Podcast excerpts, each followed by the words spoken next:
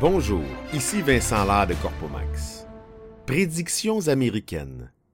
Aux États-Unis, on adore les prédictions, en tout temps. On respecte le passé, on vit le présent, on prédit le futur.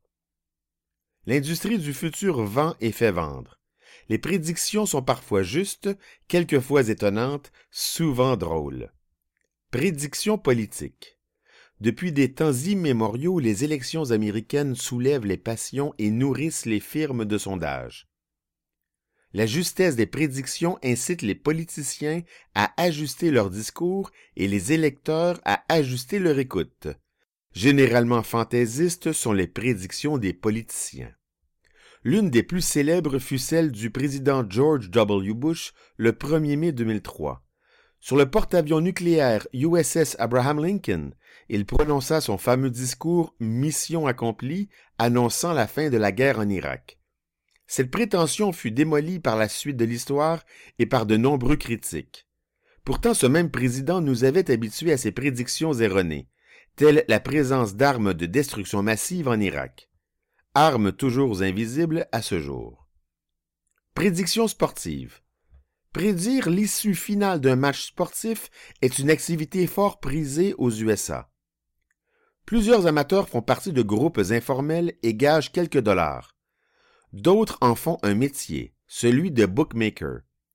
Aux États-Unis, il est illégal d'accepter des gagures sur le résultat de matchs sportifs, sauf dans quatre États Nevada, Oregon, Delaware et Montana.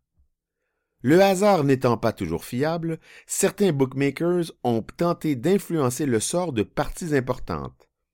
En 1919, un bookmaker professionnel a versé un total de 80 000 dollars à huit joueurs de baseball, membres de l'équipe des White Sox de Chicago, pour que ceux-ci laissent l'équipe des Reds de Cincinnati gagner les séries mondiales.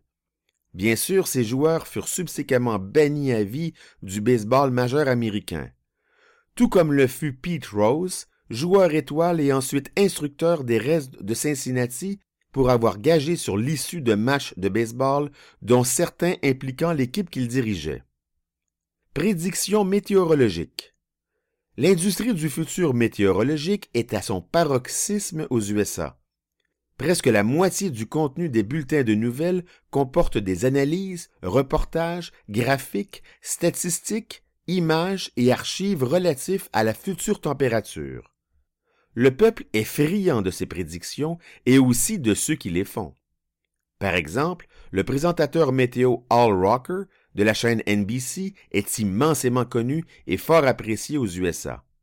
Même si l'industrie de la mesure météo s'est perfectionnée au fil des ans, il arrive qu'elle fasse des erreurs. Cela peut entraîner d'importantes conséquences, notamment au niveau financier. En janvier 2015, le maire de New York a carrément fermé sa ville, prétextant une immense tempête de neige le lendemain. Pendant une journée entière, la ville fut donc paralysée, même si quelques centimètres de neige seulement sont tombés. Cette erreur a empêché des millions de New-Yorkais de gagner leur vie et des milliers d'entreprises de faire des affaires.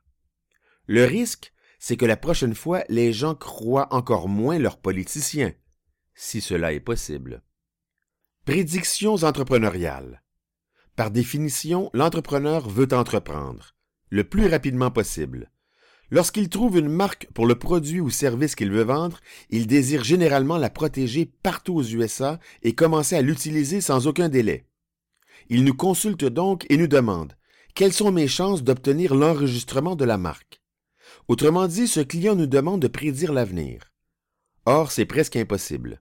Bien sûr, une recherche approfondie dans le registre des marques américaines va nous fournir une indication importante sur la présence ou non de marques déposées pouvant porter à confusion. Le problème, c'est qu'une marque peut exister sans avoir fait l'objet d'un dépôt au dit registre.